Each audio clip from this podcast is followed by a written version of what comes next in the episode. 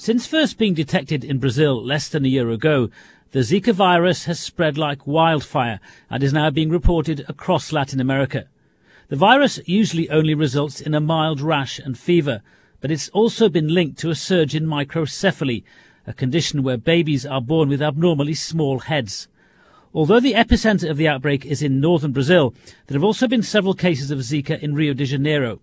Olympic officials here say that in the run up to this year's Games, they will inspect and, if necessary, fumigate areas where mosquitoes that transmit the disease might breed. Some countries, including the United States, have advised pregnant women not to travel to Zika infected areas, including parts of Brazil. With concerns about the impact on athletes and spectators coming to Rio for the Games, the British Olympic Association told the BBC they'd been liaising with the London School of Tropical Medicine and will be monitoring the situation closely.